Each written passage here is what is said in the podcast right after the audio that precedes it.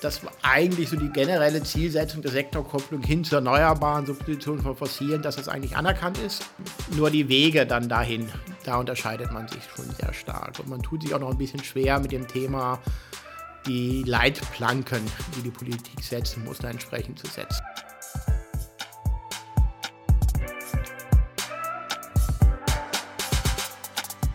Hi, willkommen bei Npower. Wir sind Markus und Julius. Und wir sind überzeugt, dass die Energiewende machbar und für den Klimaschutz essentiell ist. Wir produzieren diesen Podcast, damit ihr die Möglichkeit habt, euch Energiewissen anzueignen und möchten euch nebenher spannende Personen und Projekte vorstellen. Los geht's!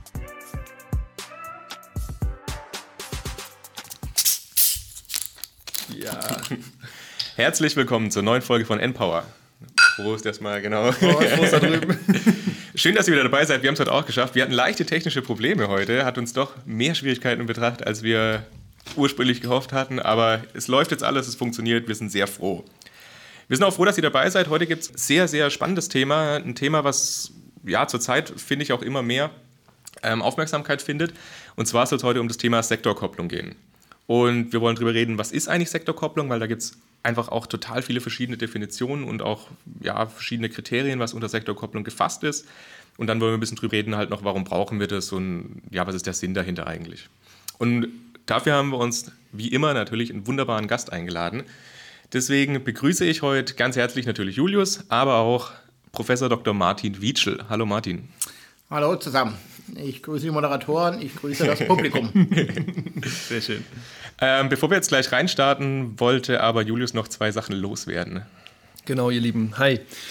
Es ist so, dass wir ja jetzt insgesamt zehn Folgen des N-Power Podcasts ähm, produziert haben. Das ist jetzt die elfte Folge. Und wir sind, also es ist, es ist ein, ein, ein, eine spannende Reise und wir lernen ganz viel und wir lernen ganz viele spannende Leute kennen und wir sind ja auch ein bisschen online aktiv und wir haben ein bisschen Feedback bekommen. Äh, und zwar zu zwei Punkten möchten wir uns kurz äußern, die ähm, relevant sind. Und zwar erstens ist es so, dass ihr gemerkt habt, dass wir bisher in diesen zehn Folgen bisher nur eine einzige Frau hatten und das war nicht geplant.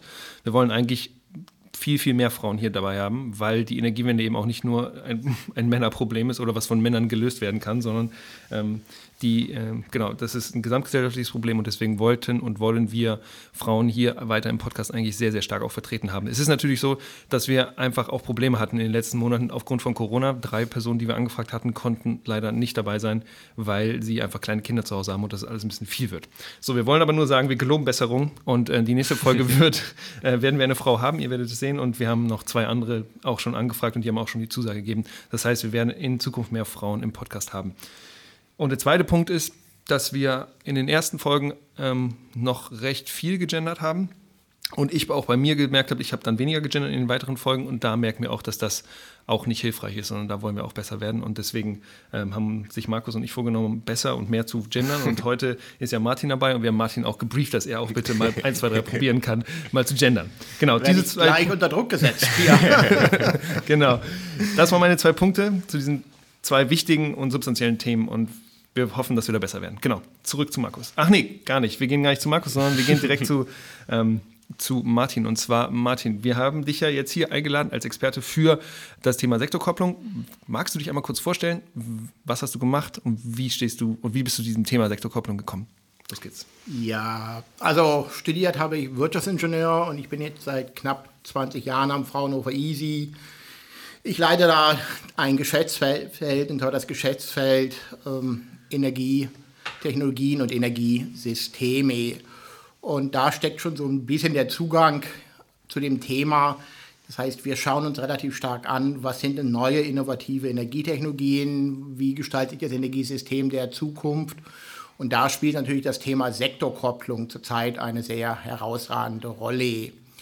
Neben meinen Tätigkeiten am Fraunhofer Easy unterrichte ich noch am KIT, Bereich Energietechnologien, Bereich Energiepolitik. Und wir machen auch relativ viele Studien für die Industrie, äh, für die Politik oder für andere Stakeholder und beantworten schon sehr stark Fragen, wie sieht denn das Energiesystem der Zukunft aus, welche Technologien werden denn hier relevant, wie sind die wirtschaftlich zu bewerten, wie ist das Ganze einzuordnen, auch äh, in ihren Vorteilen, in ihrer Sinnhaftigkeit für die Gesellschaft. Wunderbar. Also ihr seht, ein absoluter Experte und wir sind sehr froh, dass das jetzt auch heute geklappt hat, dass wir über Sektorkopplung reden können. Aber wir wollen natürlich, bevor wir gleich ins Thema einsteigen, unsere allseits beliebten Entweder-Oder-Fragen stellen. Deswegen, Martin, du darfst gerne entweder mit einem Satz, also mit einem Wort antworten oder auch ausholen oder sagen, dass du die Frage nicht beantworten willst. Aber wir fangen jetzt einfach mal an. Wandern oder Radfahren? Radfahren. Meine Hüfte lässt Wandern nur noch bedingt zu.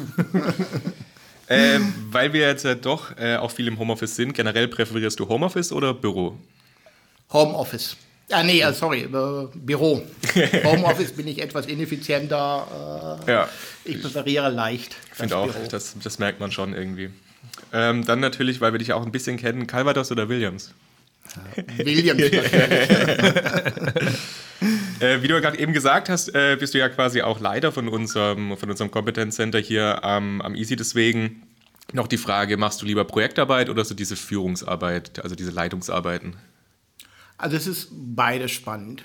Also reine Leitung würde mir nicht liegen.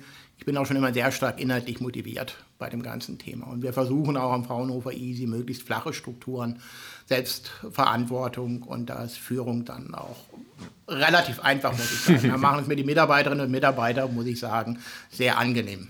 Bisher zumindest. Das können wir auf jeden Fall auch bestätigen. Und als letzte Frage, so ein bisschen in das Thema einzusteigen, ist vielleicht ein bisschen gemein, Strom oder Gas? Strom. okay, wunderbar. Wobei es ja auch ganz viele verschiedene Gase gäbe. Ne? Super, ähm, genau, damit steigen wir jetzt quasi auch ins Thema ein, in das Thema Sektorkopplung. Aber wir wollen natürlich als allererstes mal wissen, was ist denn eigentlich Sektorkopplung? Weil da haben wir gerade im Vorgespräch schon erfahren, da gibt es einfach sehr viele Definitionen und deswegen sind wir jetzt mal ganz gespannt, Martin, was ist denn Sektorkopplung eigentlich? Ja, Sektorkopplung ist ein sehr neuer Begriff, im Wesentlichen in Deutschland geprägt, jetzt ein bisschen auf die europäische und internationale Bühne gehoben. Und es gibt kein einheitliches Verständnis von Sektorkopplung. Da verstehen doch die vielen Leute, die sich damit auseinandersetzen, sehr, sehr unterschiedliche Dinge. Und ähm, deshalb muss man sich, glaube ich, am Anfang schon mal klar machen, wo sind denn die eigentlichen Unterschiede bei dem Thema der Sektorkopplung. Ich würde mal versuchen, das so mal ein bisschen auszuholen. Sehr gerne. Aber ich glaube, es ist einfach notwendig, wenn man sich mit dem Thema beschäftigt, dass man da ein Verständnis hat. Also mich es geht jetzt gar nicht darum, dass ich sage, das ist die gültige Definition, weil die gibt es nicht. Deshalb mal die ganze Breite an verschiedenen Sichtweisen. Sektorkopplung, im Wesentlichen geht es halt darum, dass man Sektoren miteinander koppelt und da geht es im Wesentlichen darum, dass man den Stromsektor noch stärker koppelt mit den anderen Nachfragesektoren. Jetzt kann man natürlich fragen, hm, was ist eigentlich neu bei dem Thema? Dass Strom natürlich in verschiedene Nachfragesektoren dann einfließt, das ist ja selbstverständlich. Aber äh, es geht hier im Wesentlichen darum, einen deutlich verstärkten Einsatz von Strom in neuen Anwendungen wie Elektromobilität bei PKWs, bei LKWs, bei Oberleitungen oder die Wärmepumpe äh, oder Elektrizität in der chemischen Industrie oder in der Eisen- und Stahlindustrie. Also neue Anwendungen hier zu suchen. Und dann muss man sich natürlich fragen, da kann man das eigentlich so zweiteilen. Einen geht es immer darum, direkt Strom mehr zu nutzen. Hat im Grunde den Vorteil, man spart sich Umwandlungsverluste und da, wo es möglich ist, beispielsweise bei der Wärmepumpe, kann man das sehr gut machen. Aber neben der direkten Stromnutzung, wenn man das so ein bisschen technologisch betrachtet, gibt es die sogenannten Power-to-X-Optionen. Power-to-X heißt Strom zu irgendwas. Für was steht denn dieses irgendwas? Dieses irgendwas steht auf der einen Seite für Power to Gas, also Strom zu synthetischem Gas. Das kann Wasserstoff sein, das kann synthetisches Methan sein. Ähm, das ist so diese eine Ebene, also Molekülebene, Gasunterschieden. Das zweite ist flüssig, das heißt Power to Liquid. Das könnte also zum Beispiel sein Strom, um Methanol herzustellen. Oder über Fischer-Tropsch zum Beispiel synthetisches Kerosin herzustellen, damit man dann mit dem synthetischen Kerosin dann fliegen kann. Die dritte Kategorie ist dann Power to Chemicals. Das heißt also, da unterteilt man nicht nach Molekülen, weil die Gasen festförmig ist, sondern zu sagen, okay, man wandelt halt ähm, Strom in beispielsweise Ammoniak um. Oder auch Methanol, weil Methanol ist ja auch ein chemisches Produkt. Dachte ich auch gerade, genau. Ist das nicht auch Chemicals schon? Ja. ja, ja, und die vierte Kategorie, die man sagt bei Power to X, ist Power to Heat. Man kann ja dann Strom einsetzen, zum Beispiel über Elektrokessel in Fernwärmenetzen. Ich sage mal, das alte Tauchsiederprinzip, immer wenn man viel Strom hat, günstig Strom hat, kann man natürlich auch Strom zur Wärme einsetzen. Das sind so die vier Kategorien, die man üblicherweise bei Power to X dann hier differenziert. Und die Herausforderung ist, aber nur so zum Grundverständnis, ist das, du hast immer gesagt, es kommt aus dem Elektrizitätssektor und geht dann in, die An in diese vier Anwendungssektoren. Ich weiß nicht, ob Anwendungssektor das richtige Wort ist, aber in diese vier Sektoren. Warum nehmen wir denn überhaupt immer diesen Strom als Anfang? Weil der Strom, äh, weil Strom erleicht, äh, also weil die Transformation im Stromsektor schneller und leichter ist als in diesen anderen Sektoren, in den Zielsektoren. Ähm, Wäre das der hauptsächliche Grund? Weil naja, der hauptsächliche Grund ist eigentlich zu sagen, okay, wenn wir vom Ende her denken, die Klimaneutralität 2050, wissen wir, dass wir die fossilen Energieträger nicht mehr verwenden können. Das heißt, wir müssen fossile Energieträger komplett substituieren. Mhm. Haben wir natürlich Potenziale, was die Biomasse angeht, aber Biomassepotenziale, gerade wenn man sie nachhaltig erzeugt, sind beschränkt. Ja. Also das muss man einfach sagen. Die können vielleicht 5, 10 Prozent gesamte Energienachfrage abdecken, aber nicht mehr. Das heißt, dann ja. bleibt eigentlich nur noch Strom übrig. Mhm. Und Nachhaltigkeit, das heißt das Thema erneuerbare Strom. Aber mhm. auch da gehen schon die ersten Definitionen ein bisschen durcheinander. Manche sagen ja, okay, ich nehme generell Strom, aber die meisten sagen, äh, Sektorkopplung basiert auf dem Thema erneuerbare Strom. Nur mhm. wenn ich erneuerbare Strom habe, dann mit dem Ziel, die fossilen Energieträger komplett mhm. zu substituieren. Genau, weil wenn du jetzt Strom aus Kohle oder sowas herstellst, dann ist es ja kein wirklicher Nachhaltigkeitsgewinn. Nein, und das ist auch, sag ich mal, in dieser, in dieser Generalität muss man sagen, ja, erneuerbarer Strom. Jetzt kann man natürlich streiten. Ich sage einmal, wenn man mit einem vernünftigen Strommix auch äh, eine Wärmepumpe betreibt, ja. dann ist die auch vorteilhaft. Hm. Natürlich nicht so vorteilhaft von der Klimabilanz her, als wenn wir sie ausschließlich aus Erneuerbaren. Aber da fängt es dann schon wieder an zu differenzieren. Wie gesagt, dass manche sagen, nee, man sollte diese enge Beschränkung auf Erneuerbares aufheben. Aber wie gesagt, die Mehrheit geht davon aus über erneuerbaren Strom. Und dann gibt es aber schon wieder die Einschränkung. Manche sagen, naja, was ist denn das Neue? Manche gehen dann davon aus und sagen, okay, ich nehme sogar nur Überschussstrom. Was ist also, Überschussstrom? Genau, die Frage ist, was ist Überschussstrom? Immer dann, wenn Angebot und Nachfrage auseinanderfallen und ich ein höheres Angebot habe wie eine Nachfrage. Das ist natürlich immer nur zeitlich äh, beschränkt und äh, manche definieren Sektorkopplung, sage ich mal, von der Seite her dann relativ eng. Wird aus meiner Sicht immer ein bisschen überschätzt.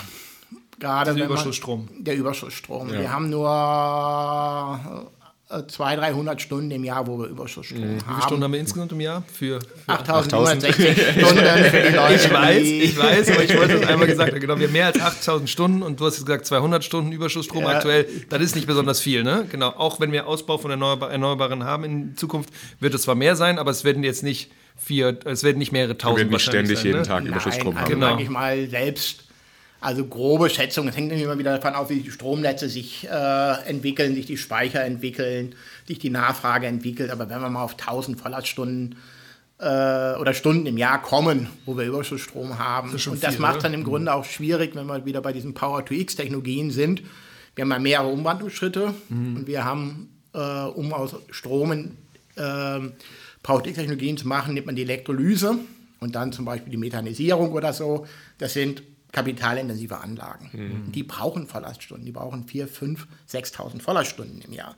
Das ist aus meiner Sicht eine der großen Denkfehler, die viele Leute machen, ähm, zu sagen, oh, wir haben ja Überschussstrom, Strom günstig oder zu negativen und dann lasst uns dann halt synthetische Kraftstoffe machen. Mhm. Die vergessen einfach die Wirtschaftlichkeit. Ja. Das ist ein charmanter also, Gedanke, ne? Es ist charmant, aber wie gesagt, äh, da schlägt die Wirtschaftlichkeit ja. wirklich sehr brutal zu. Also wenn die Anlage dann beispielsweise 5000 Stunden im Jahr eben nur rumsteht, ohne ja, sogar, genutzt also, werden. Also, also, oder gesagt, 7000 oder ja. sowas. Ja, ja, also das, das wird niemals wirtschaftlich ja. werden. Also das, das muss, man ganz, muss man ganz einfach äh, sehen. Vielleicht noch mal so ein bisschen zurück zu dem Thema Sektorkopplung und so ein bisschen Verständnis. Also in Deutschland definieren wir Sektorkopplung jetzt von den Sektoren her eigentlich immer äh, in der Industrie, im Verkehr und Wärme ist energiewirtschaftlich nicht sauber, weil Wärme wird natürlich auch äh, in den anderen Sektoren ja. gebraucht, aber es drückt im Grunde aus, mit Wärmeindustrie, Verkehr, die setzen natürlich sehr wenig Strom ein. Das sind natürlich die drei Bereiche, mhm. äh, die extrem die fossilen Energieträger einsetzen. Ja. Und deshalb sagt man Sektorkopplung zu diesen drei Bereichen, wie gesagt, Sektoren ist ein bisschen unsauber in der energiewirtschaftlichen Begrifflichkeit, das hat sich eingebürgert und das ist dann auch das Neue zu sagen, wir elektrifizieren diese drei Bereiche. Mhm. Ja. Deshalb immer wieder so dieser Gedanke, wir müssen in neue Bereiche, in neue Anwendungen hier eigentlich hereingehen. Das ist so ein bisschen die technologische äh, Sichtweise, die Sichtweise der Sektoren und die Sichtweise, welchen Strom man nimmt. Ne? Jetzt gibt es natürlich auch Leute, die sagen, naja, wir wollen ja fossile Energieträger substituieren, können wir nicht noch Biomasse mit reinnehmen? Warum ist Biomasse schlechter als erneuerbare Strom? Oder andere Leute dehnen das Konzept sogar aus und sagen, naja, Überschussstrom, was ist denn mit Abwärme? Wir haben hohe Abwärmepotenziale und wenn wir die Sektoren über Abwärmepotenziale nutzen, sehen Sie hier in Karlsruhe. In Karlsruhe haben wir die Raffinerie, wir haben äh, hier eine Papierfabrik, wir haben enorme Abwärme und Abwärmepotenziale. Und über Abwärme können wir auch die Sektoren besser koppeln. Ne? Aber da sieht man schon wieder, äh, mhm. man kann es sehr, sehr breit nehmen und sagen, alle Arten von Energie, die mhm. irgendwie nachhaltig sind, in allen Sektoren oder man schneidet Sektoren sehr eng und die Energie, die man zulässt, auch äh, sehr klein. Mhm. Das macht das Thema Sektorkopplung auch ein wenig schwierig. Eine weitere Komponente, die man noch berücksichtigen sollte, ist Sektorkopplung mehr in dem Sinne, dass man die Sektoren besser aufeinander abstimmt. Also das Thema Digitalisierung. Bisher ist es ja eigentlich so, dass die Sektoren äh, die Digitalisierung über die Sektoren, über die Sektoren-Schnittstellen hinweg doch relativ schwach ist. Also sage ich mal, so das ganze Thema Smart Meter oder Multi- Energy Smart Meter. Also Was wäre das? Was also Smart Meter, die sowohl Strom wie Gas oder Fernwärme gleichzeitig erfassen ah, ja. und versuchen, über die Sektoren dann hinweg, über die Digitalisierung, die Möglichkeiten, die Schnittstellen besser hinzubekommen. Hm. Äh, auch das ist ja. ein Thema, wo manche Leute dann das Thema Sektorkopplung sehr stark Richtung ähm, Digitalisierung mhm. ähm, dann schrauben. Aber das ist auch ein bisschen schwierig jetzt, also wenn du jetzt gesagt hast, die unterschiedlichen Sektoren, die du jetzt gerade gesagt hast, da sind ja auch die Regulatorik oder die, die regulatorischen Rahmenbedingungen ja ganz unterschiedlich. Also das sind da wahrscheinlich ja auch äh, dann, dann Schwierigkeiten. Ja, Aber da kommen wir ja später nochmal drauf vielleicht. Gut, soll ich jetzt drauf eingehen? Also, ja. Also auf die Regulatorik. mein, wie sind wir denn eigentlich zu der Regulatorik im heutigen Energiesystem gekommen? Ähm, Regulatorik hängt ja immer wieder damit zusammen, welche Sektoren kann ich wie stark belasten. Und früher hat man immer gesagt, in Deutschland oder Europa den Stromsektor kann ich sehr stark belasten. Was Kraftwerke, Kraftwerke ja. können nicht abwandern. Und Strom zu leiten ist teuer, energieeffizient. Mhm. Deshalb hat man gerade in Deutschland sehr stark äh, äh, Steuern und Abgaben auf das Thema Strom gelegt. Wir haben weltweit mit die höchsten Stromkosten, muss man, muss man ganz, ganz ehrlich sagen. Und äh, das hatte ja, wie gesagt, den Sinn, dass man andere Sektoren, die stärker in der Konkurrenz stehen, äh, Aluminiumindustrie zum Beispiel oder gewisse chemische Industrie nicht so stark belastet, ne, um zu vermeiden, dass deutsche europäische Wirtschaft Schaden nimmt und dass wir Abwanderung, Leakage-Effekte haben. Heute fällt es auf die Füße. Mhm. Weil jetzt ist ja eigentlich die Sache, jetzt heute bräuchten wir es eigentlich umgekehrt. Wir müssen ja Strom möglichst billig machen mhm. für mehr für die Sektorkopplung. Sektorkopplung halt. ja. ne. Und wenn man heute sieht, äh, die Wärmepumpen zum Beispiel leiden enorm darunter, dass der Gaspreis mit viel geringeren Steuern und Abgaben belastet ist, als wie jetzt der Strompreis. Deshalb werden die nicht wirtschaftlich. Und deshalb mhm. ist es eigentlich so Konsens, dass man sagt, okay, man muss die Steuern und Abgaben bei Strom senken und bei fossilen erhöhen. Ist auch heute ganz interessant. Äh, der Sachverständigenrat für gesamtwirtschaftliche Fragen, die sogenannten fünf Weisen, haben ja heute haben ja Vorschläge gemacht, wie man mit dem Thema umgehen sollte über, über Kaufprämien. Und ein Thema war auch das Thema Sektorkopplung, wo sie reingegangen sind, wo sie dann auch explizit gefordert haben, lasst uns den Strom günstiger machen, mhm. gerade um das Thema Sektorkopplung voranzubringen. Mhm. Also wie gesagt, da hat sich das gedanklich in den letzten Jahren deutlich geändert. Ähm, es fällt natürlich immer wieder schwer, weil wenn ich jetzt hier Steuern und Abgaben hin und her shifte, mhm. gibt es immer Gewinner und Verlierer in ja. dem System. Äh, damit muss ich natürlich in den politischen Entscheidungsprozessen sich damit auseinandergesetzt werden. Aber es ist Common Sense eigentlich, Strom, gerade in Deutschland, muss viel, viel billiger werden. Ein Beispiel ist, also in keinem Land der Welt oder kaum ein Land der Welt ist Benzin und Diesel so günstig im Vergleich zum Strompreis ja. Wie in Deutschland. Wenn wir in Norwegen schauen, in Norwegen jetzt umgerechnet auf die Kilowattstunde, da ist Strom billiger mhm. als wie Benzin und Diesel. Das heißt, das ist eine ganz andere Motivation. Die Elektrifizierung, sei es bei LKWs, bei PKWs oder sei es Bahn oder gibt es ja verschiedene Möglichkeiten, die Elektrifizierung voranzutreiben. Äh, da ist Deutschland eigentlich ziemlich schlecht aufgestellt. Ja, ne? In Norwegen haben auch super viele Einzelgebäude, auch jetzt schon Wärmepumpen und das auch schon seit Jahren. Wahrscheinlich genau aus diesem Grund, weil es eben finanziell attraktiv ist. Ich zahle 11, 12 Cent ja, und in Deutschland, nur mal zum Vergleich, wie viel bezahlt man in Deutschland? 30 Cent.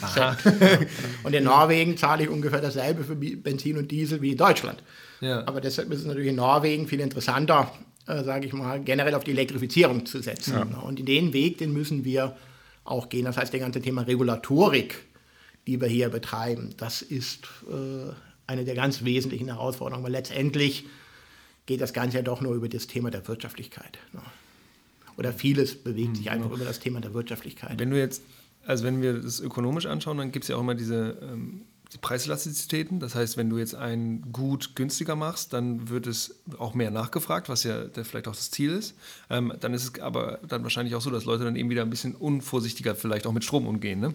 Ähm, ist, das, ist das aus deiner Sicht eher zu ben, äh, ein, ein Effekt, der man der zwar da ist, aber der jetzt zu vernachlässigen ist? Oder meinst du, dass dadurch dann auch substanziell ähm, mehr Strom einfach vergeudet wird, wenn wir sowas machen, also den Preis dafür für Strom ver, äh, verringern.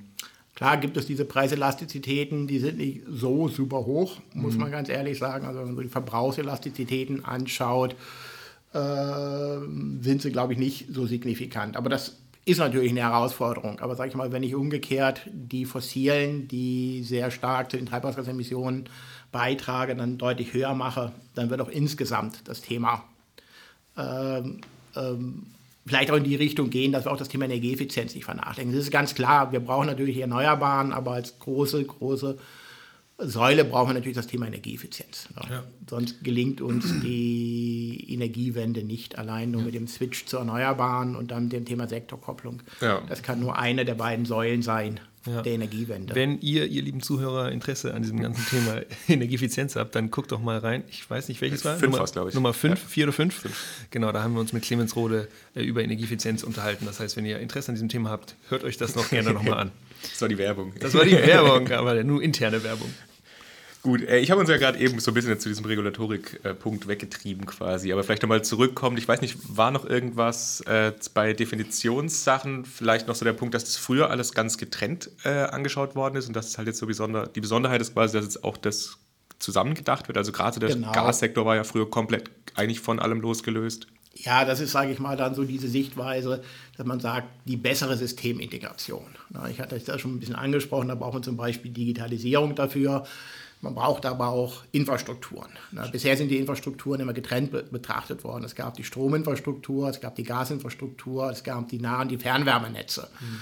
Jetzt ist natürlich im Rahmen der Sektorkopplung kann man sich fragen, brauchen wir denn diese unterschiedlichen Infrastrukturen überhaupt noch? Die verschwimmen teilweise, wenn ich aus Strom Wärme mache. Zum Beispiel, dann ist das ja eine typische Sektorkopplung und die zwei Infrastrukturen verschwimmen beim Gasnetz ist natürlich immer die große Frage, kann ich das Erdgasnetz ein Stück weit umrüsten auf ein Wasserstoffnetz, um dieses Power to Gas, also hier dann Wasserstoff zu fördern? Oder kann ich Wasserstoff einspeisen oder substituiere ich das Erdgas durch synthetisches Gas? Das heißt, ich führe dann auch den Erdgas neuen Nutzungsformen zu. Aber auch die Frage ist, wenn ich mehr in Richtung Elektrifizierung gehe, eine ganz spannende Frage ist, ja, brauche ich denn in 30 Jahren noch ein Erdgasnetz? Brauchen wir tatsächlich immer noch Zwei, wenn wir denken, wir haben sehr gut gedämmte äh, Gebäude? Gebäude, Passivhäuser vielleicht. Äh, das heißt, ich habe keine große Wärmenachfrage. Äh, muss man noch irgendwas verbrennen auf 1000 muss man Grad? Noch, ne? Muss man noch irgendwas oder reicht dann nicht sogar ein bisschen äh, Wärme durch Direktstrom, mhm. wenn das wirklich nur so geringer ist. Ne? Und das ist auch das ganz Spannende, dann auch die Sektorkopplung über die Infrastrukturen zu definieren. Auch jetzt wieder nicht nur von Strom, sondern sage ich mal, wenn wir über das ganze Thema Abwärme denken, immer die Frage, wie ich Industrie Betriebe miteinander vernetze, mhm. über das Thema der Abwärme zum Beispiel. Also wie gesagt, nicht immer nur an Strom denken, auch wenn man das ein bisschen weitergreift, gibt es auch noch ganz spannende äh, andere Fragen, was früher so mal in den 90er Jahren unter Verwertungsnetzwerke gelaufen ist. Da gab es immer so die große, große Wort. Theorie, dass was woanders Abfall ist, ist irgendwo anders dann ein Wertstoff. Ja, Output, Input. Ja, genau, und das kann man jetzt, sage ich mal, auch gerade in dem Thema Wärme, das ist ja ein großer, mhm. häufig sehr wertvoller mhm. Produkt, dass man da auch neue Infrastrukturen, das heißt auch die Schaffung von Infrastrukturen und Verbindungen und Abhängigkeiten und möglichst synergistische Infrastrukturen das ist natürlich auch noch ein großes Thema bei dem äh, Sektorkopplung. Genau, das ist auch ein Thema, Markus, was wir auch auf der auf der Agenda haben, ne? Wärme, äh, Abwärme, Nutzung. Ja, ja, auf jeden Fall. Das, das kommt ist, auch in den nächsten ja auch, zwei, drei ähm, Folgen. Für, für, mich persönlich ja auch ein wichtiges Thema, genau. weil ich Markus mich damit ja auch beschäftige. Darüber seine Diss, genau. Ganz genau. Dann wäre, glaube ich, zur Definition vielleicht ein bisschen was zu Zielen der Sektorkopplung. Genau. Auch die unterscheiden gut, sich so ein bisschen. Ich meine, das eine hatte ich ja schon ein bisschen angedeutet. Äh, für die meisten ist, glaube ich, eins klar, die Dekarbonisierung. Ne? Das heißt, also Dekarbonisierung ist das große Ziel der Sektorkopplung und deshalb die Erneuerbaren äh, substituieren die fossilen. Manche schneiden es ein bisschen enger und äh, verstehen unter Sektorkopplung eher mehr die Flexibilität. Ne? Mhm. Das heißt also, kann ich über Sektorkopplung Flexibilitäten erreichen. Die interpretieren die Erneuerbaren. Klar, in Deutschland ist primär Wind und PV, also Photovoltaikanlagen, die fluktuieren. Und ist Sektorkopplung nicht das Ziel, Angebot und Nachfrage besser übereinzubringen? Und das ist eigentlich das Schöne bei den Sektorkopplungsoptionen, gerade die beiden großen von der Menge her, den Terawattstunden, ist ja die Wärmepumpe und das ist das Elektroauto. Und beide lassen sich relativ gut verlagern. Das Elektroauto, Auto steht zu 95 Prozent mhm. seiner Zeit, kann ich äh, zumindest tageweise shiften. Bei der Wärmepumpe mit einem Wärmespeicher kann ich auch shiften. Deshalb ist eigentlich so ein bisschen der Charme an diesen beiden neuen Sektortechnologien, äh, die sind groß, mengenmäßig relevant, sind aber auch flexibel. Mhm. Deshalb sind auch gerade diese Technologien ja so interessant, auch, sage ich mal, für die Elektrizitätswirtschaft. Ne? Bei dem ganzen Thema. Ne? Klar, andere Bereiche, sage ich mal, wenn ich an die Eisen- und Stahlindustrie denke, da, da wird es ein, ein bisschen schwierig. Aber auch da kann man drüber nachdenken, ähm, über Wasserstoffspeicher zum Beispiel. Ne? Auch da versuchen ein bisschen Angebot und Nachfrage ein, ein bisschen zu steuern. Ne? Oder auch bei Raffinerien, wenn man da die Dampfreformierung für Wasserstoff ersetzt durch eine Elektrolyse mit Strom, auch da kann man bisschen puffern, nicht ganz so ideal. Ne? Also manche sagen, okay, äh, Flexibilität ist auch noch ein ganz, ganz wichtiges Ziel. Das dritte ist natürlich das ganze Thema Versorgungssicherheit. Ne? Also man kann das natürlich auch diskutieren und sagen, okay, dann werden wir endlich unabhängig von Öl- und Gasimporten, haben die eigene Versorgung hier tatsächlich selber in der Hand. Ne? Wie realistisch ist das? Wenig realistisch. Also auch das ist so ein Thema, was jetzt mehr und mehr aufkommt. Also man kann, wenn man sich heute mal anschaut, den Endenergieverbrauch in Deutschland, also für alle Sektoren brauchen wir rund 2500 Terawattstunden. Hm. Aktuell haben wir was? Ja, das sind 2500. Ach, das ist aktuell. Das genau. ist aktuell. Der Stromsektor 2000, nee, nee, gesamt alle gesamt. von alle, ja.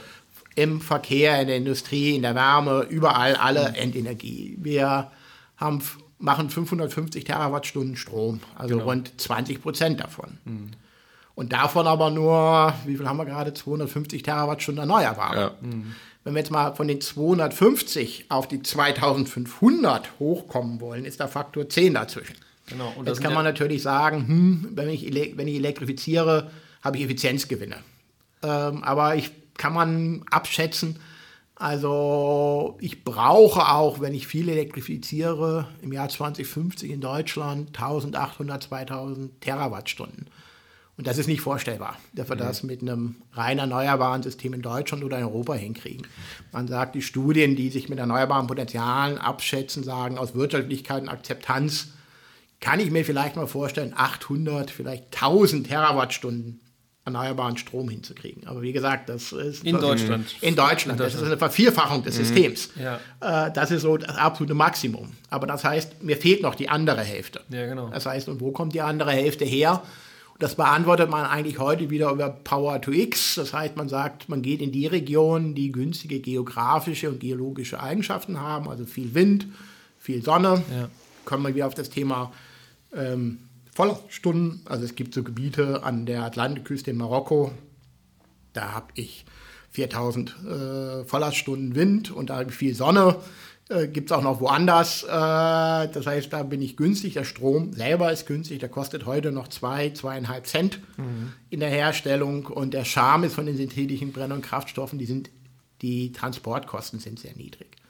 Also das sind im Wesentlichen die Stromkosten entscheidend, dann natürlich die Anlagenkosten in der Umwandlung, muss man noch ein bisschen Speicher rechnen, aber dann der Transport, der ist der, der ist Magiman, mhm. ist, ist recht, recht klein dagegen. Ne? Das ist eigentlich der Charme an der Lösung und das sagen eigentlich heute viele, die äh, in der Richtung arbeiten. Naja, wir lösen das Problem eigentlich dann mengenmäßig über einen Import aus Marokko, aus Australien. Vielleicht schaffen wir es auch, die Öl- und Gasfördernden Länder zu bewegen, ihre Öl- und Gasreserven im Boden zu lassen und äh, sich dann zu wandeln das und uns schön. künftig Mhm. Ja, ich meine, wir, ja. Wissen, wir wissen ja aus Klimagesichtspunkten. Darf das Zeug nicht raus? Darf, ja, darf das, das nicht am besten raus. Nicht, gar nichts wir mehr. haben ja. 2800 Milliarden äh, Tonnen CO2 noch in der Erde. Da dürfen wir maximal 400 rausholen. Das heißt, wir müssen den Ländern auch eine Perspektive geben. Genau. Und äh, also diesen Ländern eine Perspektive geben dafür oder auch Entwicklungs- und Schwellenländern eine Perspektive geben. Ähm, da ist eigentlich die Antwort immer, naja, man kann kostenmäßig durchrechnen. Ja, das klappt schon. Ich persönlich sage, ja, wir brauchen es, aber wir haben die Probleme noch nicht vollständig durchdacht dabei. Ne? Klar, man kann das über die, die, die Herstellkosten ausrechnen, dass das günstiger ist, ne? aber mal solche Länder zu einem Transformationsprozess zu bewegen, ist schon herausfordernd. Wir haben also jetzt eine Studie für Marokko gemacht, und äh, da stellt sich natürlich schon die Frage, Marokko importiert zurzeit Strom. Und jetzt den Marokkanern zu sagen, naja, mhm. baut mal Windparks Marokkanerinnen oder, auch. oder PV-Anlagen an der Küste, äh, nicht noch ein bisschen Wasser, was an der Bevölkerung und der Landwirtschaft wegnimmt. Es geht ja immer um die Wasserelektrolyse, ich spalte ja Wasser auf. Mhm. Äh, und dann habe ich schöne synthetische Brand- und Kraftstoffe. Und für Europa. für Europa. Ne? Also das ist schon die Frage, auch die Frage der Akzeptanz. Man weiß ja heute, dass lokale Bevölkerung davon von solchen mhm. Projekten häufig nicht profitiert. Man weiß auch, dass man natürlich auch gewisse Governance-Strukturen braucht, äh, Regierungsfähigkeiten, äh, sowas durchzusetzen. Man braucht auch eine Plausibilität. Wir reden über große Investitionen. wenn ich jetzt einmal nochmal den Schwenk mache zu den Biokraftstoffen. Vor ein paar Jahren haben wir gesagt, Europa braucht Biokraftstoffe. Äh, erste Generation. Mhm. Man hat Indonesien angefangen, die Wälder abzuholzen und für uns dann Palmöl und dann Biokraftstoff bereitzustellen. Auf einmal haben wir gemerkt, oh, wenn man das mal unter Nachhaltigkeitsgesichtspunkt sieht, so eine Lifecycle-Analyse fällt uns jetzt auf, das nicht ist nicht so nachhaltig. und äh, jetzt ist natürlich auch, sage ich mal, aus meiner Sicht ein Stück weit ein berechtigter Ärger in solchen Ländern wie Indonesien. Die haben gesagt, ihr habt gesagt, es ist ein großer Markt, wir haben uns darauf eingerichtet. Und jetzt auf einmal sagt ihr, hm, doch nicht so. Ja. Das heißt, wir müssen den Ländern, die in diese Power-to-X-Richtung gehen, ja auch irgendwie eine gewisse Verlässlichkeit äh, herstellen. Ne? Und ich glaube, dieser gesamte Transformationsprozess, also sei es dann auch Länder wie Katar oder Saudi-Arabien zu überzeugen, dass eine richtige Technologie ist, ist noch viel zu wenig durchdacht. Ich glaube, äh, wir ja, tun uns da. Für die ist ja auch einfach halt das Öl ja noch so relevant. Also bei denen ja, ja auch in der Wirtschaft. günstig und ist das Öl relevant. Infrastruktur ist da. Das ist relativ einfach. Letztendlich kriegen wir es nur dahin, dass wir halt Öl so weit verteuern. Also quasi die Externalitäten internalisieren.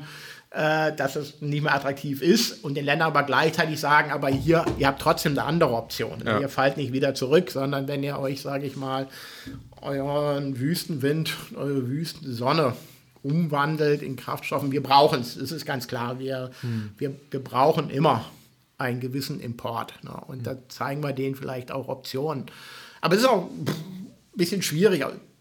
Deutschland macht ja so eine gerade Wasserstoffstrategie und die haben sich natürlich jetzt auch Australien als erstes Land ausgesucht. Warum Australien? Australien ist es gewohnt, Energieträger zu exportieren, wie Kohle. Mhm. Australien hat das Know-how, ist geopolitisch stabil.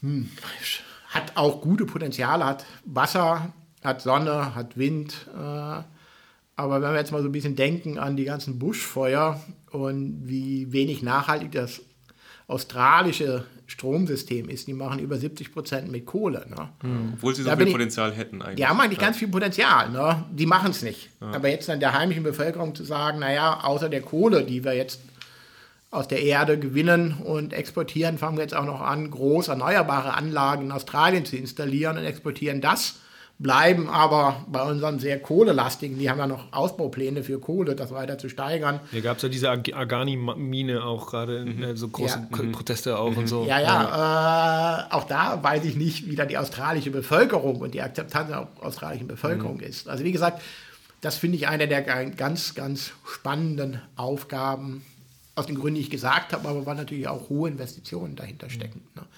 Also nochmal zum Verständnis, du hattest jetzt gerade bei, bei Marokko und auch bei äh, Australien gesagt, dass wir eben Strom nutzen, um dann welchen Kraftstoff herzustellen, der dann zu uns rübergeschickt wird. Ja, das ist, also das kann also, ein flüssiger Kraftstoff sein, das kann Methanol sein zum ja. Beispiel. Methanol äh, wird heute durch die Weltmeere geschippert. Also es mhm. gibt sehr viele Schiffe. Man könnte auch Wasserstoff sein zum Beispiel. Es also könnte Wasserstoff sein, weil, aber für Wasserstoff brauchen wir natürlich Infrastrukturen, weil Wasserstoff ist von der das kleinste äh, von, Element. Von, von der so, Energiedichte ja. her. Man muss Wasserstoff, äh, tiefkühlen Wasserstoff erstellen, sogenannten Chirogen.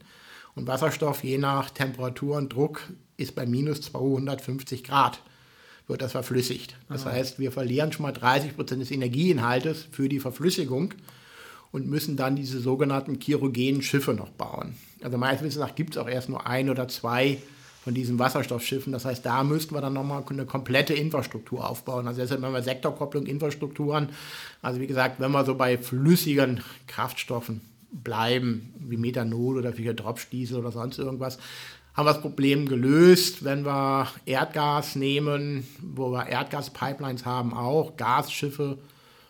Ja, Gas ist das Thema. Wenn man das verschifft, verflüssigt man es auch. Aber da Gas wird flüssig bei minus 150 Grad. Also da, da verliere ich nur so 10, Verlust. da ja. verliere ich nur 10 Prozent. Mhm. Ne? Also weil das äh, ist ja nicht linear. Ne? Mhm. Also da, das ist ja so das ganze Thema, dieses ganze Fracking von Gas aus Amerika, die verflüssigen es ja inzwischen und wollen es verschiffen und nach Deutschland oder nach Europa. Und das ist ja auch das Thema, dass wir in Wilhelmshaven ja den ersten sogenannten LNG, Liquefied Natural Gas Terminal errichten. Natürlich ein bisschen auf Druck vom Trump und mit dem ganzen Thema Nord Stream 1 und 2, Abhängigkeit vom russischen Gas. Amerika hätte natürlich gerne, dass wir ihr Gas nehmen mhm. und dafür brauchen wir aber halt die Verflüssigungsroute und in Deutschland haben wir noch kein Flüssigterminal. Ne? Also als Hintergrund genau, also viel Gas in Deutschland kommt gerade aus Russland, da gibt es diese, diese Pipelines Nord Stream 1 und 2 und so ein LNG-Port, der jetzt gerade gebaut wird, das wäre eben eine alternative Route für LNG aus den USA, aus genau. Fracking, ne? Genau, so. Genau. Okay.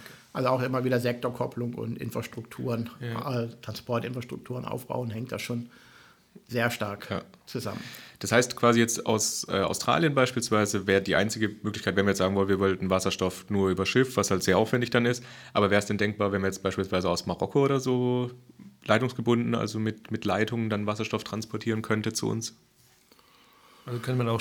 Ja, man kann, man, man, man kann Erdgaspipelines zum Beispiel umrüsten. Es gibt ja Erdgaspipelines, die von Marokko nach Spanien führen. Gut, danach wird es ein bisschen schwierig über die Pyrenäen oder über Italien. Mhm. Ne, da sind die Infrastrukturen auch nicht so. Aber das wäre möglich, ne, zu sagen, also wir bauen neue Wasserstoffpipelines auf oder rüsten Erdgaspipelines um. Das, das geht technisch. Ne. Da gibt es auch einiges an Forschungsvorhaben und man muss sich vorstellen, früher waren wir ja teilweise viel stärker in der Wasserstoffwirtschaft. Und nach dem Krieg war ja viel die sogenannte Stadtgas aus den ganzen äh, äh, Koksereien heraus. Und da hatten wir teilweise im Erdgas 60, 70 Prozent Wasserstoff. Ne? Hm. Nur das ist natürlich durch das äh, Erdgas selber hm. substituiert worden. Ne? Also man muss manchmal ein bisschen auch in die Geschichte reinschauen. Hm.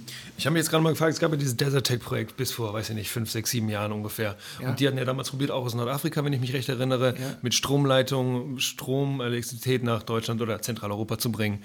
Ähm, warum denkt man, dass das jetzt einfacher werden könnte? Oder hast du das Gefühl, da könnte man fast wieder in die gleichen Herausforderungen reinlaufen, wie das damals bei Desertec war? Weil Desertec ist dann ja, da sind die Industriepartner irgendwann rausgegangen und dann ist das Projektkonsortium ein bisschen auseinandergefallen. Ja, also zum Teil sind es ähnliche Voraus äh, Herausforderungen, wie ich gerade schon mal geschildert habe. Ne? Also zu fragen, mhm. okay, warum soll denn in den Ländern Strom produziert werden, wenn die selber noch eine hohe Stromnachfrage in den Ländern selber haben. haben ne? ja. mhm. Oder warum nehmen wir die erneuerbaren Potenziale weg für den für äh, Export ja. und die erfüllen ihre eigenen Klimaschutzziele nicht. Also mhm. teilweise sind die Herausforderungen ähm, ähnlich, wo der große Unterschied aus meiner Sicht da ist, Stromleitungen. Und das war ja, Desertec war ja ein Stromprodukt, also Strom über große Entfernungen zu leiten, mhm. ist meistens schon relativ teuer, mit Effizienzverlusten verbunden. Äh, und wir können natürlich auch noch ganz andere Länder erschließen damit. Ne? Ja. Also sag ich mal, wenn wir über synthetische Brennung Kraftstoffe dann, dann gehen. Da ist mhm. der Transport einfacher und effizienter und auch in der Regel kostengünstiger. Ja. Jetzt ist es jetzt so, jetzt haben wir, glaube ich, relativ viel darüber gesprochen, genau, was ist Sektorkopplung eigentlich, was für Definitionen gibt es, was gibt es für Optionen überhaupt. Ähm, ich habe heute Morgen mal in den Zukunft, in den Fortschrittsbericht der Energiewende reingeschaut und in diesem Bericht, der ist letztes, letzten Sommer rausgekommen, der ist 300 Seiten lang und in diesem Bericht steht 99 mal drin, also 99 wirklich Quote, 99 mal drin, Sektorkopplung. Das heißt, dieses Thema ist ja offensichtlich auch tatsächlich dann auch auf der politischen Bühne irgendwo wird das gerade sehr stark diskutiert. Hast du, kannst du uns da vielleicht einen Eindruck geben, was da, was wir da erwarten können eigentlich in den nächsten Jahren? Oder wo sind da die Knackpunkte? Also was, was passiert gerade vielleicht auch in diesem, im, vielleicht nicht nur beim Bundeswirtschaftsministerium, aber so, was nimmst du so gerade mit? Was ist gerade so der Vibe auf den verschiedenen Panels, bei denen du bist, in den Expertengruppen, in denen du bist? Ja, dass Sektorkopplung äh, eine der ganz, ganz wesentlichen Themen ist. Neben vielleicht dem Thema der Digitalisierung, äh, einer dieser ganzen neuen Themen, dass eigentlich so die generelle Zielsetzung der Sektorkopplung hin zur erneuerbaren Substitution von Fossilen, dass das eigentlich anerkannt ist. Äh, nur die Wege dann dahin, da unterscheidet man sich schon sehr stark. Und man tut sich auch noch ein bisschen schwer mit dem Thema, die Leitplanken, die die Politik setzen muss, da entsprechend zu setzen. Mhm. Weil es ist nicht immer so äh, ganz einfach, wie ich gerade gesagt habe, aus der Vergangenheit heraus gab es in verschiedenen Bereichen. Jeder Bereich ist für sich selber reguliert worden, mhm. mit einer eigenen Logik. Ne? Wenn ich jetzt übergreifend denke, muss ich eigentlich die Regulierung in ganz vielen Punkten komplett neu aufbrechen mhm. ne? und komplett neu denken. Ich habe auch schon Probleme juristisch gesehen. Äh, da müsste ich auch juristisch in den entsprechenden Gesetzestexten auch Sektorkopplung verankern, ohne dass sie richtig definiert ist. Dann muss ich anfangen, juristisch zu definieren. Ne? Also jetzt beginnt eigentlich so die von der großen Idee, wo jeder sagt, ja, das unterschreibe ich, dann die einzelnen mhm. Umsetzungsschritte. Mhm. Ne? Und da sind wir auch noch nicht von einzelnen Umsetzungsschritten, sind wir auch noch ein Stück weiter entfernt. Also man fängt ja an, äh, Steuern und Abgaben ein bisschen umzuschiften, aber auch noch so ein bisschen diese generelle Strategiediskussion, was ich gerade versucht habe, auch mal mit dem Thema Import, ja, und wie lösen wir das und welche Länder. Aber da sind dann noch viele strategische mhm. Fragestellungen zu lösen. Und ich glaube, das wird uns in den nächsten Jahren noch ziemlich umtreiben. Das ist ja auch, also von der Gesetzgebung, das hast du ja vorhin auch angekündigt, dass ja beispielsweise jetzt Wärmepumpen und die Elektromobilität können ja auch super Flexibilitätsoptionen bieten. Aber aktuell ist ja nicht so, dass man quasi dem Elektrofahrzeugnutzer vorschreiben kann, dein Fahrzeug wird geladen, wann es eben gerade quasi gut ist fürs Stromnetz. Das heißt, da müsste man ja auch erstmal das noch alles auf den Weg bringen, dass das quasi gemacht werden kann. Und da muss man ja auch entscheiden, was ist denn jetzt quasi vorrangig? Also wird erst die Wärmepumpe oder erst das Elektrofahrzeug oder beides? Oder also sind ja auch schwierige Themen da, die noch angegangen ja, werden müssen. Ja, ich meine gerade das Thema Flexibilität, weil man, man weiß ja, Endkonsumenten nehmen an solchen Maßnahmen immer teil, wenn der Ersparnis groß ist, ja. der Eingriff klein ist. Ne? Mhm. Äh, nun ist das häufig nicht so ganz gegeben. Ne? Und ich glaube, äh, zu glauben, dass alleine da die preislichen Anreize ausreichen, da bin ich skeptisch. Also ich glaube, man muss dann auch tatsächlich regulatorische Maßnahmen machen. Also so wie man heute bei einer Photovoltaikanlage, ne, die kann ja auch nicht beliebig 100% heute einspeisen. Da gibt es regulatorische Vorschriften. So wird man das auch bei Elektromobilität machen müssen. Einfach sagen, okay, äh, wir brauchen gewisse feste Vorgaben. Also zum Beispiel, wenn wir das Thema, muss ein, mit welcher Ladeleistung muss ein Elektroauto laden. Ne? Ich meine, wenn an einer einfachen Haushaltssteckdose oder an einer dreiphasigen, was ja so dem Herd entspricht, haben wir kein Problem. Aber wenn alle Leute jetzt das Doppelte von einer Haushaltssteckdose, das heißt 22 kW laden wollen, dann verkraftet das unser Stromnetz nicht. Ne? Nur die Frage ist dann, äh, bisher legen, werden ja alle Kosten des Stromnetzes umgelegt auf alle kann ich das denn in der Zukunft weitermachen? Ne? Mhm. Wenn jemand dann meint, der muss unbedingt äh, schnell laden mhm. zu Hause, obwohl es ja gar nicht notwendig ist, dann muss er dafür auch extra zahlen. Aber das braucht ja wieder ganz andere Arten der, an der Arten der Regulierung. Ne? Und ich glaube, da muss man auch den Mix finden, was kann ich über Preise steuern, beziehungsweise was muss ich über Fair- und Gebote einfach steuern. Und da sind wir auch dran, dieses Thema eigentlich anzugehen. Zum Beispiel finde ich, man diskutiert ja heute sehr stark über die Förderung von Lademöglichkeiten ne, von äh, Elektroautos. Ich bin kein Freund davon, weil das kann natürlich zu Mitnahmeeffekten führen. Man sollte das eigentliche Gut, das Elektroauto fördern, aber wenn man sagt, man fördert auch die Lademöglichkeiten, dann mit der klaren äh, gesetzlichen Vorgabe, dass die an Flexibilitätsmaßnahmen teilnehmen müssen, mhm. weil sie dann natürlich einen Benefit liefern. Aber wenn du das und das Geld haben möchtest, dann musst du das genau. auch liefern. Genau. genau. Ja, verständlich. Ja. Eine Frage vielleicht noch bei den Fahrzeugen. Glaubst du, dass es eine Option ist mit Wasserstoff? Also die Fahrzeuge mit Wasserstoff oder ist dann die Direktverstromung in den Fahrzeugen doch quasi besser, auch jetzt eben gesehen für die Flexibilitätsoption und sowas, wobei ja Wasserstoff ja auch theoretisch eine Flexibilitätsoption sein könnte. Ja klar, Wasserstoff ist natürlich eine hervorragende Flexibilitätsoption über die Elektrolyse und Speichern von Wasserstoff. Ähm, das geht eigentlich ganz hervorragend. Das Problem ist eigentlich nur, dass eine, bei PKWs ähm, Wasserstoff zurzeit doch einen deutlichen Kostennachteil hat. Und jetzt ist ja natürlich Daimler, ist ja jetzt ausgestiegen. Daimler war das letzte deutsche Unternehmen, das was an dem mhm. Thema Brennstoffzelle festgehalten hat im Pkw-Bereich. Und da reicht eigentlich für die meisten Anwendungen im Pkw-Bereich reicht die Batterie aus. Anders sieht es beim Lkw-Bereich aus. Also da ist der Wasserstoff ähm, doch sehr populär und Daimler fokussiert sich derzeit auf den Lkw-Bereich, weil da wissen wir, da ist die Energiedichte über Batterien einfach herausfordernd. Und so sehe ich zum Beispiel im Lkw-Bereich durchaus interessante Anwendungen von dem Thema Wasserstoff, weil wie gesagt, da ist die Batteriedichte häufig ein Hindernis, gerade wenn ich über die mittleren oder die großen Gewichtsklassen von LKWs mhm. rede. Da sehe ich dann heute eher die Chancen für Wasserstoff liegen. Mhm. Ja. Genau. Ich glaube, gut, das war auch ein ganz. Ich freue mich, dass wir am Ende noch kurz auf Wasserstoff gekommen sind. Weil das ist ja auch irgendwie so, so ein heißes Thema. Ich habe das Gefühl, ich kriege irgendwie jede Woche von irgendwelchen Freunden was, irgendwelche SMS, hey, was haltet ihr von Wasserstoff und so? Wollt ihr da mal, mal was machen? Genau, jetzt haben wir ein paar Minuten über Wasserstoff gesprochen. Vielleicht kommen wir auch nochmal wieder auf die, dich zurück, lieber Martin. Vielen Dank, dass du dir heute die Zeit genommen hast, dass du uns mit uns in dieses tiefe, aber auch komplexe Feld der Sektorkopplung reingegangen bist. Dass es so komplex war, das hatte ich jetzt auch noch gar nicht so, so auf dem Plan. genau, das ist schön. Vielen Dank, dass du da warst. Ähm, und wenn du noch was loswerden willst. Also dann wäre das noch, jetzt deine genau, Chance. Wenn, wenn noch ein Thema, was wir nicht angesprochen hätten, dann. Äh, Nein, ich glaube, wir haben die wesentlichen Dinge angesprochen. Wie gesagt, äh, auch junge Leute da zu motivieren, an dem Thema weiterzuarbeiten. Ich glaube, wer in die Energiewirtschaft einsteigt, egal bei Unternehmen, egal bei der Politik, egal ob in der Industrie, ich glaube, das Thema Sektorkopplung mit den verschiedenen Facetten wird einen eine Herausforderung sein. eine Herausforderung mhm. sein und ein in vielen äh, Themen dann einfach über den Weg laufen. Ja. Dann bedanke ich mich bei den beiden Moderatoren.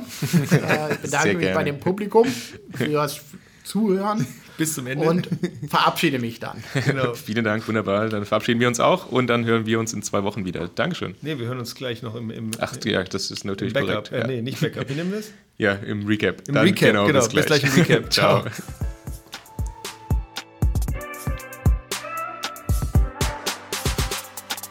Und da sind wir wieder. Doch noch Ihr hört uns früher als zwei Wochen. Ja. Wir sind wieder da hier fürs Recap.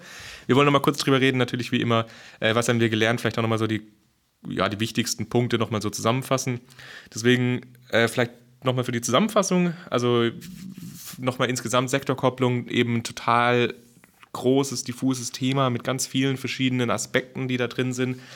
Martin hat es ja auch ausgeführt, dass eben die Definition erstmal total schwierig ist beziehungsweise dass da eben ganz viele verschiedene Definitionen gibt, was man denn jetzt alles reinnimmt, ob man es ein bisschen breiter fasst und quasi alles mit reinnimmt, ob man es enger fasst und sagt, nur so diese Power-to-X-Sachen sind Sektorkopplung.